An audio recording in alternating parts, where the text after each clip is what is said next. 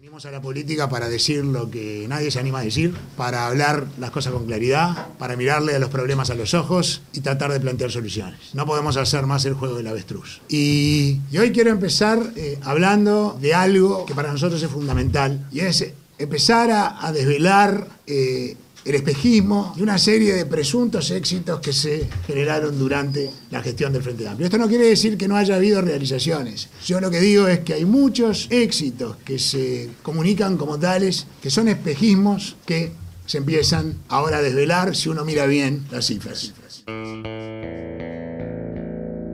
De la Parla Media, esto es ¿Qué te pasó, Ernesto? Un podcast sobre el auge y la caída de Ernesto Talvi, un outsider que intentó ganarle al sistema, pero olvidó que el sistema le podía ganar a él. Soy Nicolás Santo y este es el cuarto episodio de la serie en la que te cuento la historia del paso de Ernesto Talvi por la política uruguaya, sus puntos altos y bajos, las victorias y las derrotas y los motivos detrás de una inexplicable salida en la cúspide de su popularidad que dejó mudos a 3 millones de uruguayos.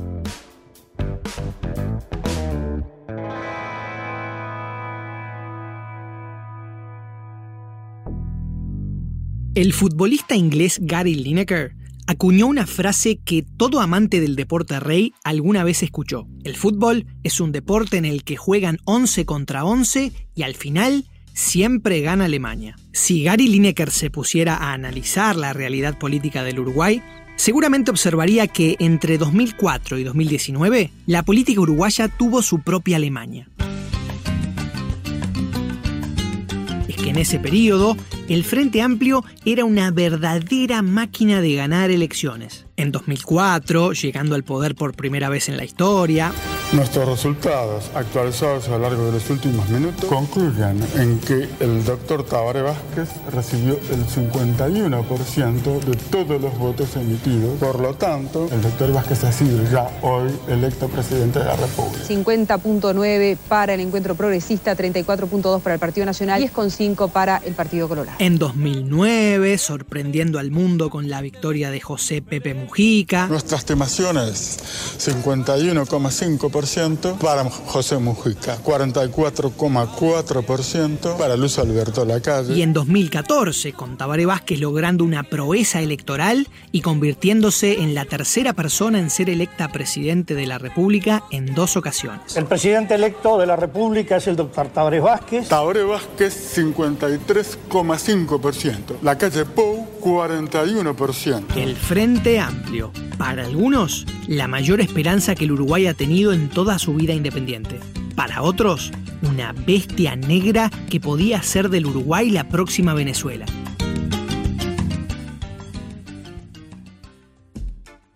Si bien la oposición se tenía fe para ganar la presidencia, a medida que octubre se acercaba, el frente volvía a parecerse a esa fuerza invencible y acariciaba un cuarto gobierno consecutivo. Las redes sociales se inundaban con el hashtag 4FA.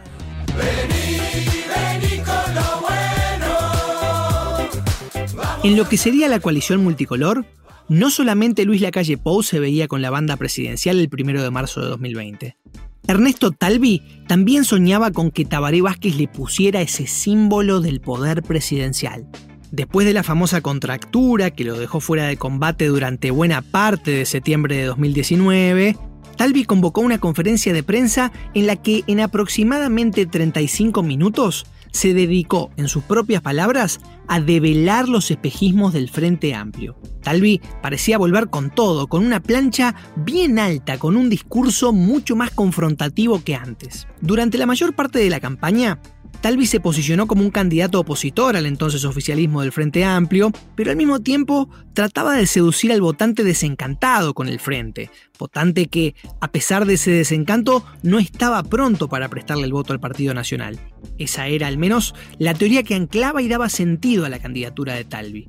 Una teoría harto repetida en círculos políticos, que el Partido Colorado votaba mal porque había perdido votos por izquierda que se le habían ido al Frente Amplio, y que los colorados tenían que recuperar esos votos sí o sí si querían ser competitivos y ganar la presidencia. La teoría de quienes veían en Talvi a El Salvador Colorado postulaba que un candidato con su perfil podría poner al partido en el balotaje en la elección que muchos creían era la mejor y según algunos última oportunidad para destronar al Frente Amplio.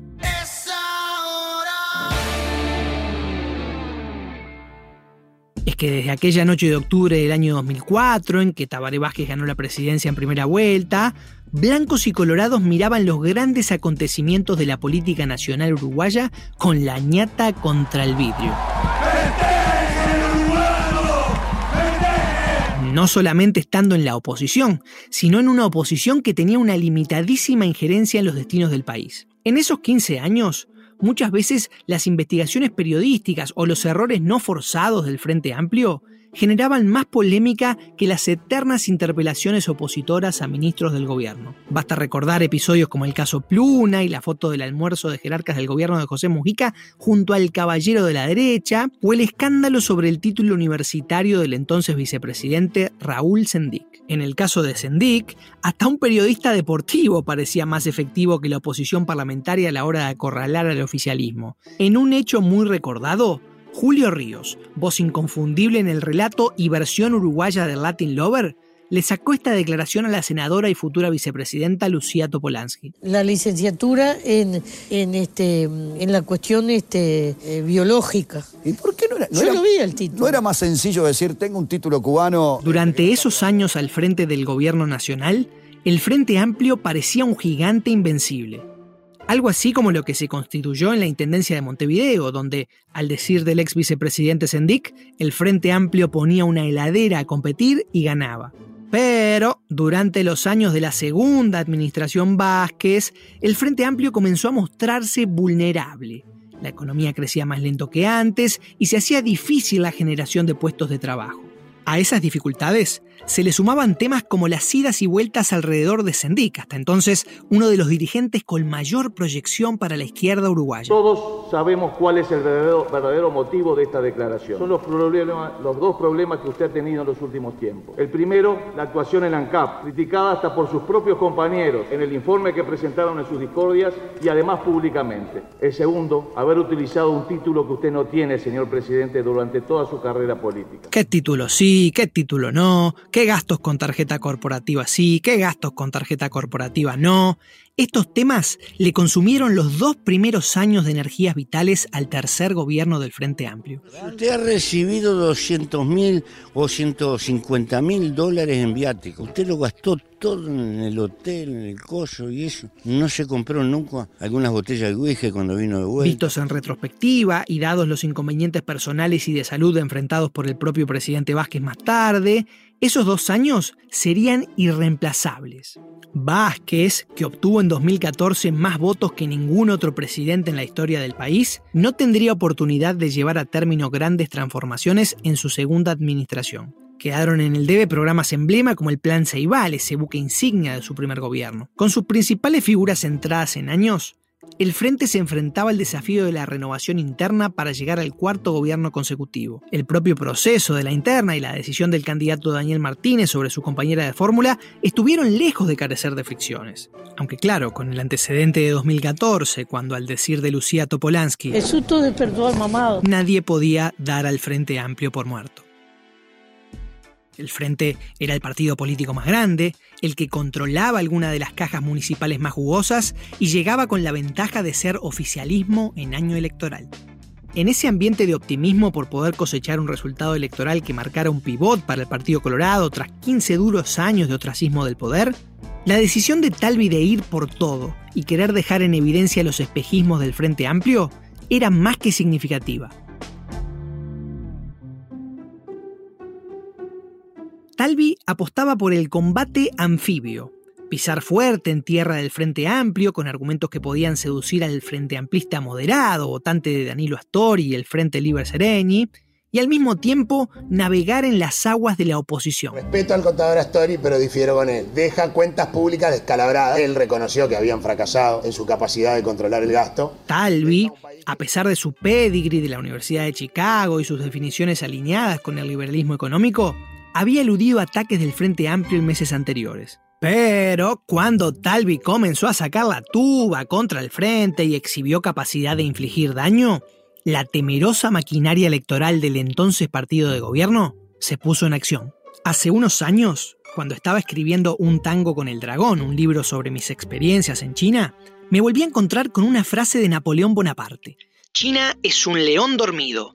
Déjenlo dormir porque cuando se despierte sacudirá al mundo. Si Napoleón formulara las reglas de la política uruguaya, seguramente identificaría el Frente Amplio como un león y acto seguido diría, regla número 7. Si el león está dormido, déjenlo quietito porque si se despierta, agarrate Catalina.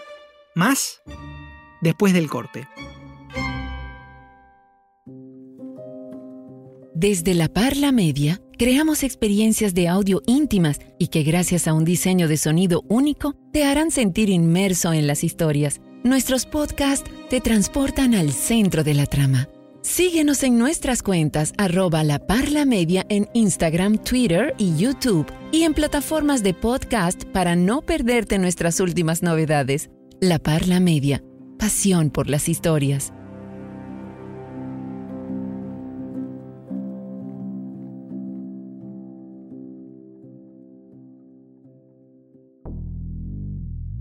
Las críticas más fuertes desde tiendas frente amplistas vendrían precisamente después de la famosa conferencia de prensa de los espejismos.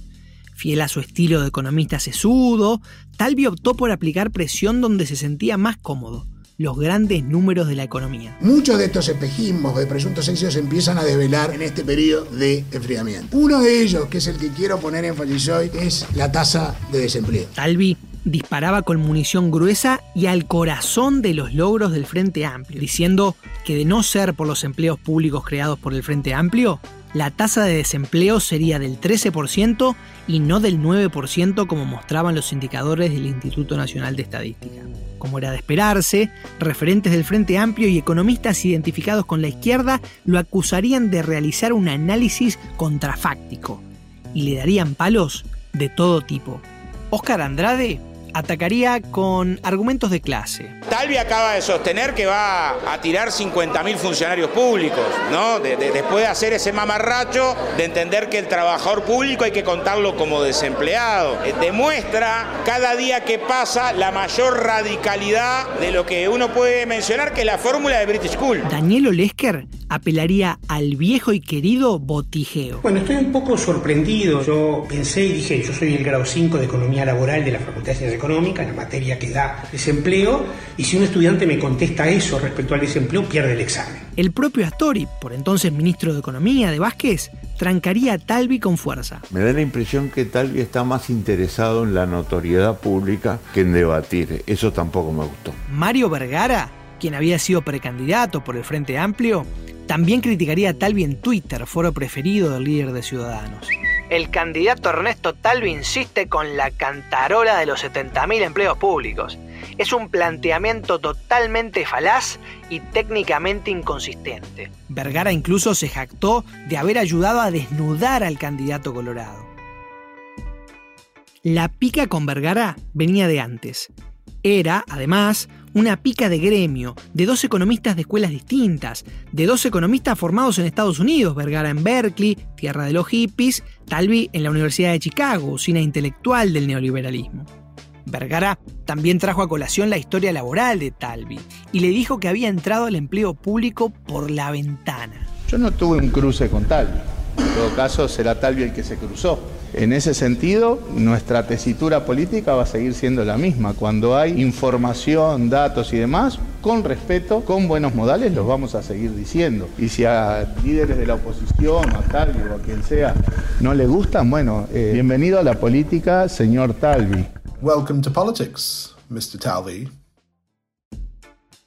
Esta sería una de las ocasiones en las que, como le había aconsejado Jorge Larrañaga oportunamente, Talvi se tendría que poner las botas de goma. Por si esto fuera poco, a raíz de algunas de sus propuestas, Talvi se ganaría un nuevo enemigo público, el PIT-CNT. Eh, ya tiene fecha una movilización justamente en contra de las ideas de Talvi. Si a usted le plantean que en cinco años se va a reducir la plantilla de trabajadores en 50.000 trabajadores públicos, yo si fuera trabajador público ya me pondría en estado de alarma. Pero Talvi, tratando de consolidar su voto opositor y seducir a algún frente amplista frustrado con la central sindical, no se dejaba atacar sin responder. El PIT-CNT sabe muy bien Y por eso se están movilizando, ayudando al brazo político del PCNT, que es el Frente Amplio, a tratar de destruir nuestra candidatura y a nuestro partido. ¿Sabe por qué? Por algo muy elemental, no solo porque saben que en el balotaje le ganamos, sino porque saben que si gana el Partido Colorado, a partir del primero de marzo del 2020, va a volver a gobernar el gobierno legítimamente electo por los ciudadanos del país. Se terminó el gobierno del PCNT. Se terminó. Para colmo de males, en Chile, ejemplo usual en el discurso de campaña de Talvi, se produciría un estallido social de proporciones históricas. En Chile, al estado de emergencia decretado por 15 días se le suma el toque de queda desde esta madrugada en la capital Santiago y en las ciudades de Concepción y Valparaíso. Las llamas han prendido en supermercados, vehículos y autobuses. Tras los disturbios y una ola de violencia que se ha cobrado la vida de tres personas. Y en las redes sociales comenzarían a circular los elogios que Talvi le había hecho al país trasandino. Chile, Chile, Chile, Chile, Chile, no, Chile.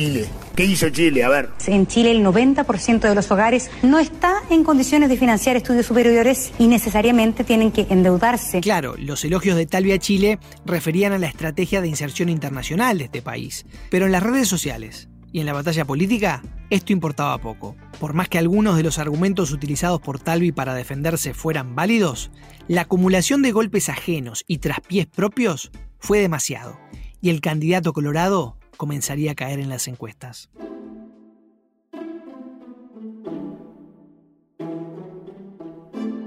Las posibilidades de acceder al balotaje y de que el Partido Colorado obtuviera el mejor resultado electoral desde 1999 se escurrían como agua entre los dedos. Y lo que era peor aún, el general Guido Manini Ríos y Cabildo Abierto continuaban creciendo y hacían peligrar el tercer lugar del Partido Colorado. Los colorados, que estaban tratando de imitar lo hecho por partidos menores o nacientes en otras partes del mundo, empezaban a darse contra los límites de esta estrategia. Una verdadera pesadilla. Era esperable, pero no deja de sorprenderme el crecimiento de Cabildo Abierto, que casi empata con el Partido Colorado, que puede llegar a disputarle un tercer lugar. Eso es una novedad muy interesante. Después vendría el golpe de gracia. Talvi quedaba fuera del debate presidencial del cual participarían únicamente el candidato del Frente Amplio, Daniel Martínez, y el candidato del Partido Nacional, Luis Lacalle Pou. Tras conocerse su exclusión del debate, Talvi desfiló por los medios despotricando contra todos. A Talvi parecía haberle afectado y mucho quedarse afuera de esta instancia. En un duro tuit decía, Martínez y la calle se prefieren entre sí para debatir. Uno comparece como campeón del gobierno y el otro como autodesignado jefe de la oposición. Ambos simulan que no existimos. Uno de los dos se está sobreestimando. O quizás ambos. Se quejaba ante la prensa. El debate de los presidenciables Luis Lacalle Pou y Daniel Martínez se ha transformado en un acontecimiento nacional de gran escala gracias a la operación de televisión montada a su servicio. Es un poderoso golpe de comunicación a favor de dos candidatos en particular. Se quejaba en actos políticos. Lo que no va a ocurrir, ustedes no lo van a permitir, es que simulen que no existimos. Existimos. Existimos y vamos a trabajar para llegar al gobierno. A todo quien quisiera escuchar, Talvi se le quejaba. Es que pensar que no va a haber debates es muy ingenuo, va a haber debates. Va a haber debates aunque los tengamos que ir a buscar abajo de la cama. La situación los llevaría a mostrar una faceta que los electores no habían visto antes. Talvi por momentos sonaba enconado y cargado de rencor.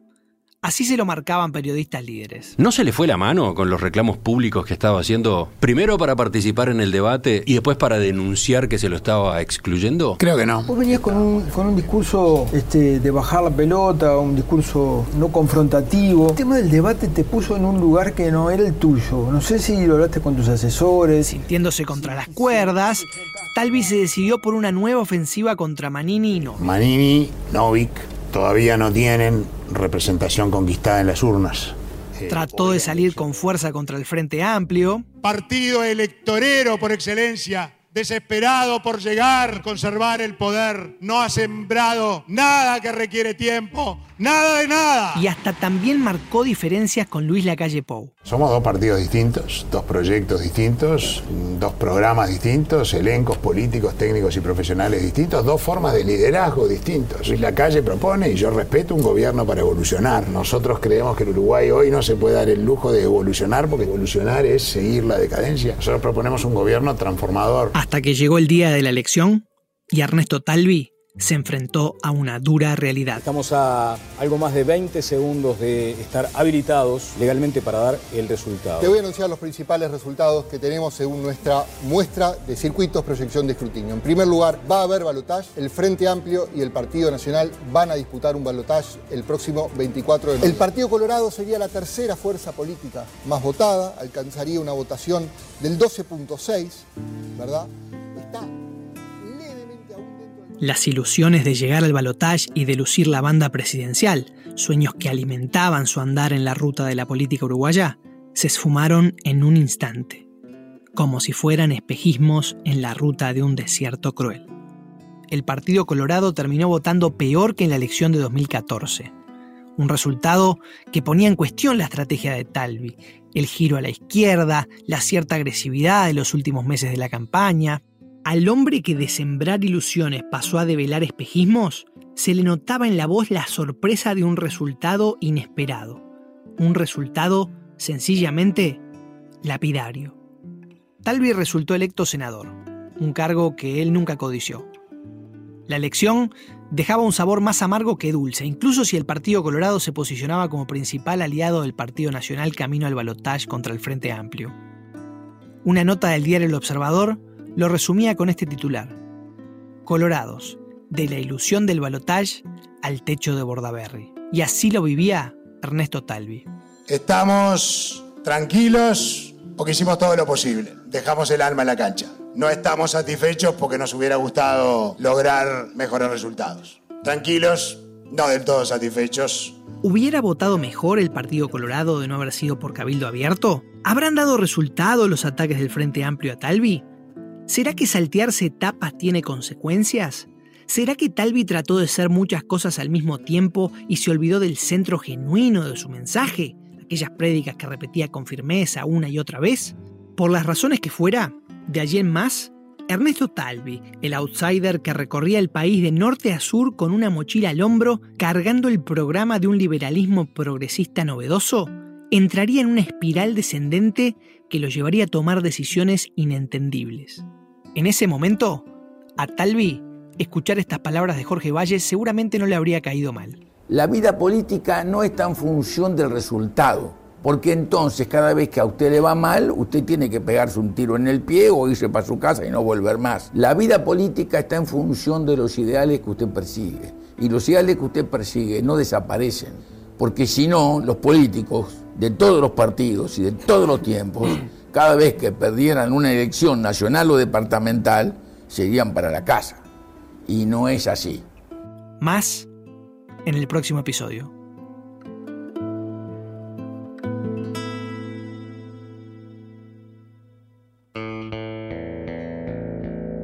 ¿Qué te pasó, Ernesto? Es una serie original de La Parla Media, creada por quien te habla, Nicolás Santo y Álvaro Caso Bello. La idea original es de Nicolás Santo, supervisión de guion e historia de Álvaro Caso Bello. El diseño de sonido y la edición de audio estuvieron a cargo de Conrado Hornos. La cortina musical de apertura la creó Nacho Villalba, El Villa. La música original fue elaborada por Nacho Villalba y Nacho González Napa. La identidad visual estuvo a cargo de Gonzalo Aro. Imitaciones a cargo de Javo Machado. El asesoramiento legal lo brindó el doctor Matías Jackson. Un agradecimiento especial a Nick Radburn, quien desde Inglaterra le dio la bienvenida a la política a Mr. Talby. La producción de este podcast consultó un gran acervo de materiales abiertos y disponibles al público en torno a los hechos y personas involucradas en esta historia. Las referencias a estos materiales las podés encontrar en las notas del episodio. Soy Nicolás Santo y te espero en el próximo episodio de ¿Qué te pasó, Ernesto?